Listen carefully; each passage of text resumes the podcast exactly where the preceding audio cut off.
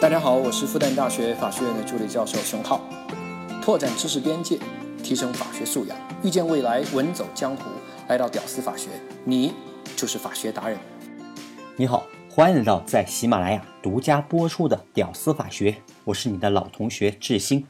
这一期我们来聊渣男话题哈，雅痞大叔吴大叔出轨门事件哈，这个新闻大家基本上都看到了。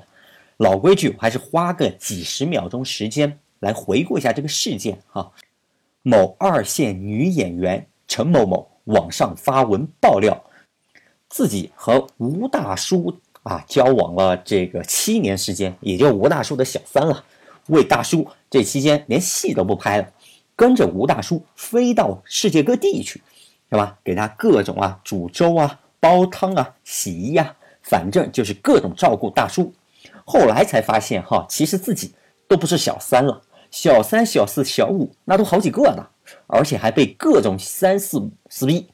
再后来，那陈某某就出国所谓的静养去了，静养到去年，哈，陈某某回国，但是一回来吧，就被公安给抓了，涉嫌罪名是敲诈勒索罪。然后呢，那就是大家看到了这个吴某某，是吧？原配发文表示，过去一年半以来，自己和自己的家人一直被陈某某要挟、骚扰，多次索要巨额钱财，从几百万到几千万。哎呀，最后是迫于无奈，用法律的武器来维护自己的合法权利。那所谓的用法律武器维护自己合法权利啊，那就报警喽。公安呢，也以涉嫌敲诈勒索罪。来立案侦查，那根据王思聪的微博说，哈，还专门去公安部找了人，哈，那这个案子呢，网上舆论已经是铺天盖地了啊。这个案子算是给小三圈子啊又一次严重的警告哈。其实当年也有一次比较严重的警告，就是著名经济学家郎教授，在跟他的第五任妻子还没离婚呢，夫妻关系存续期间。然后就跟一空姐哈保持不正当的关系，然后就送人空姐上海的两套房子，后来关系破裂，哎呀，这郎教授想着就有点亏，就想把这个房子给要回来，然后就各种打官司，最后哈把第五任原配给搬了出来，以处分的是夫妻共同财产为由，然后把小三的两套房子，哎，还真就要了回去，被各种人骂不要脸。这还没完哈，这郎教授还弄了一公司，把这空姐弄进去当法定代表人，完了还起诉索赔九百万。当然，这里面就更复杂了，我们就简单的说哈。于是呢，网上就有各种的评论说，郎教授白睡小三那么多年，给他房子拿回来了不说哈，还跟小三要九百万，哎呀，真乃我渣男界的楷模呀！据说这郎教授啊，现在已经是第六任妻子了哈，而且都离婚了。等再下次郎教授再结婚的时候啊，这前任基本上可以坐一坐满一桌了，还没算各种小三哟。其实啊，这郎教授这不就是传说中的变相一夫多妻吗？男人呢，因为生育能力他持续时间比较长，身体好的话，从十六岁到六十岁啊都能生孩子。虽然每一次表面上都是一夫一妻，然后占用一个女孩子最好的生育年龄啊，就那么几年。如果愿意的话啊，再生一两个孩子，然后离婚，再跟一个二十多岁女孩子结婚，然后再离婚，再结婚，反反复复来 n 次，这就是传说中的合法一夫多妻啊！当然是打双引号喽。这还没算跟小三生孩子哟。所以啊，你看现在这个表面上一夫一妻啊，其实哈也就那么回事儿，又 不像台湾还有个通奸罪，稍微约束那么一点点啊。说远了，我们还是继续来说渣男和小三的事儿。那吴某某和郎教授这个案子，那基本上是给小三们好好的上了一堂普法课啊，这普法效果可比我在这儿辛辛苦苦那普法效果好多了。我们先看这个钱财能不能要回去这个问题哈，婚姻法的一个态度，这人一旦结婚，原则上，那这是不是两个人的财产了？那就不是各自独立的呀。等于是两个人在财产问题上，那就是一个整体对外的一个状态。一个人擅自处分了两个人共有的财产，那理应返还喽。本来吧，还有一个善意取得制度，稍微保护一下第三人。但这小三绝大多数情况下啊，那肯定是知道这渣男是有老婆的喽。所以啊，这善意啊就有问题。那想善意取得啊，就有点难。另外呢，我们注意一个小的细节哈，老公赠与小三。大额钱财这个行为，直接它是无效行为哦，可不是什么无权处分、效力待定之类的哈。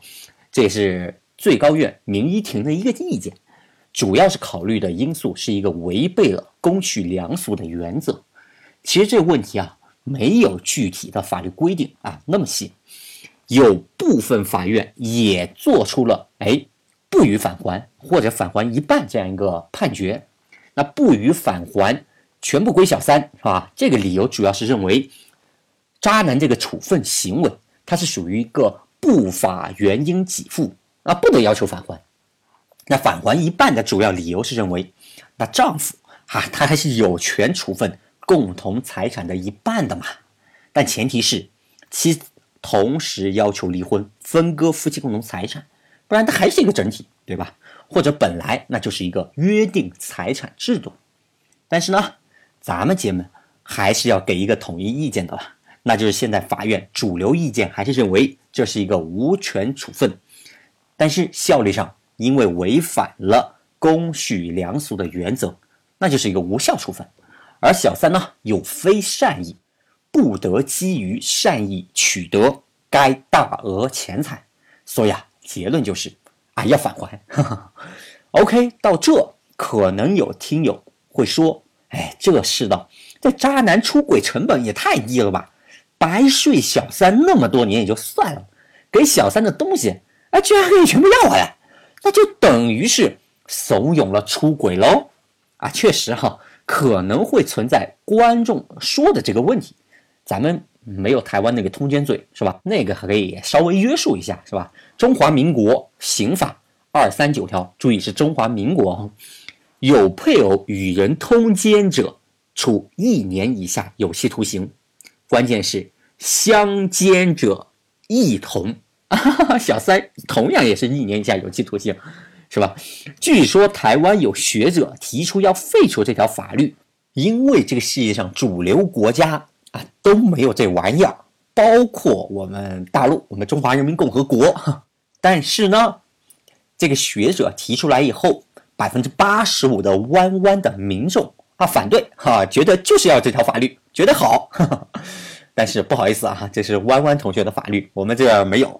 当然有同学可能会提出来说哈，哎，我们不是有一个破坏军婚罪嘛？啊，对军人的这个婚姻特殊的保护。啊，这算是小众群体专享的一个法律啊，我们这儿就不具体说了哈。军人这个确实可以保护一下，你想想，这军人哈，常年在外，一年到头都不一定能回一次家呀。你想想，这老婆在家里面啊，他能放心吗？他能让军人安心的在部队待着吗？隔壁老王长得还挺帅，不行不行，这部队待不下去了啊，我要赶紧回去。所以，为了不让军心涣散啊，国家给你定好法律了啊，哪个老王胆敢给你老婆那啥，我们马上给他治罪。所以呢，就有一个破坏军婚罪喽，对军人特殊保护。好，对于大众出轨这事儿，那就是一个民法问题，是吧？谈不上动刑。但是呢。假设民法这是个人的话，你会发现这货考虑问题的角度哈，有时候跟老百姓他不太一样。民法更多的是考虑保护谁，而不是惩罚谁。刑法可能是反过来的。民法这货认为哈，应该要保护原来合法夫妻合法关系的稳定，通过保护合法夫妻的财产和关系，从而间接保护了原配。当然。也顺带保护了渣男。那虽然貌似这渣男出轨的成本降低了，但是我们换个角度，你会发现这小三的成本那可是巨大的增加了呀！啊，以后再跟这渣男好，那风险不是一般的高啊！其实啊，即使法律判渣男要不回财产，对于渣男来说也还好，有那个实力给，是吧？也不差那点钱了。但是呢，如果判小三返还，那就小三真的是亏大发了。因此呢，这俩损失的程度和风险，它不是一个级别的。所以呢，也别觉得法律这么规定就是鼓励了渣男出轨。虽然渣男这头放松了，但是小三这头收紧了呀，而且是极大的收紧。用我有限的经济学水平来说，虽然因为渣男出轨的成本。貌似降低了，导致了增加了渣男出轨的需求啊，更多的人愿意出轨了。哈哈，但是呢，极大的增加了女孩做小三的成本和风险呀，那就会极大的抑制小三的供给。一边虽然渣男出轨的需求增多，但供给减少了呀，所以渣男就需要付出更多的成本。出更高的价格和筹码啊，才能成功出轨。因为想出轨的渣男变多，需求方竞争激烈，而愿意跟你出轨的小三供给减少，渣男只能付出更多的成本喽。当然，我们说的这些哈，是建立在一个有效市场的前提下喽。所以啊，看似好像在鼓励出轨，其实哈，不但抑制了小三，还抑制了渣男，还保护了。合法的家庭，没想到吧？好吧，本期节目我们就说到这里。能听到最后的都是真爱。我是志新，我们下期再见。Tonight 밤새